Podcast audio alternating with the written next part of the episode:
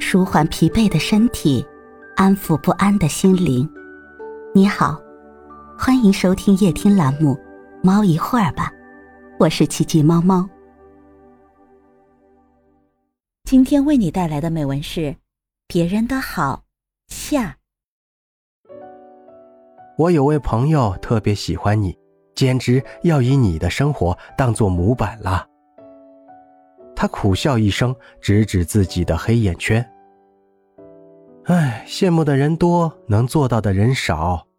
我现在的作息比上班族还要辛苦，每天五六点就得起床，看看做的方案，甲方有没有意见。常常大半夜还被叫起来改图，做翻译就更别提了，看得我眼睛都花了。就那么一点点钱。许是看到我的表情太过惊讶和同情，他安慰似的拍拍我的肩。这都已经好多了。刚开始的时候，好多钱少事儿多、态度差的客户，我天天跟孙子一样的跟在人家后面追账，动辄被骂个狗血淋头的，就为几百块钱。跟那时候比起来，现在真是好太多了。自己做事居然也要这么辛苦，我忍不住感叹一声：“每一种自由都辛苦。”他笑容温柔，眼神坚定，但是值得。我想起自己刚刚毕业的时候，曾经特别崇拜一位高冷的前辈，他不拉帮结派的笼络同事，也不花言巧语的奉承老板。从不刻意去争取什么，却能把每一项任务都完成的很出色，每一年都在高升，直至高管。那时候我在想，这就是我想要成为的人，又独立又淡定，又优秀又个性。直到有机会跟这位前辈聊天，换来他语重心长的一句：“想要做什么样的人？”需要先考虑好，自己愿不愿意付出相应的代价。用别人聊天、吃饭、打游戏的时间钻研业务的代价，每个夜里都在苦学，然后清早起来跑步的代价，对重要的客户做小伏低、百般应承的代价，对上级错误的指示咬牙做完。然后自己去补洞的代价，曾经努力去变成另一个人，才能做回自己的代价。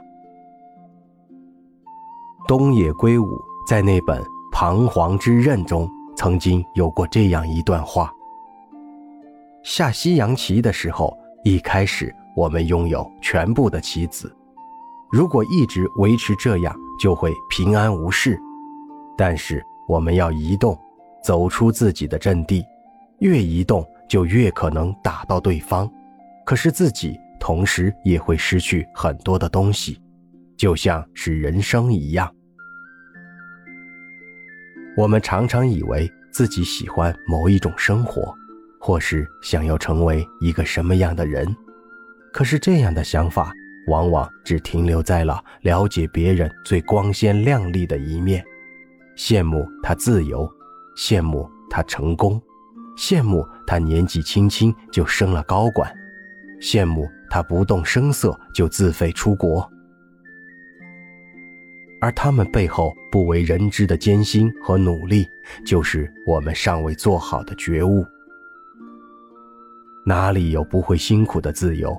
哪里有不曾妥协的成功？清楚自己想要什么。想做什么的人还远远不够，去了解这样的日子要付出怎样的代价。你想要成为的那个人都经历过什么样的生活？造就他们的和他们放弃的，你愿不愿意也做出同样的选择？愿你落棋不悔，愿你终得所爱，即便这并不是一个人人都配拥有的。结局。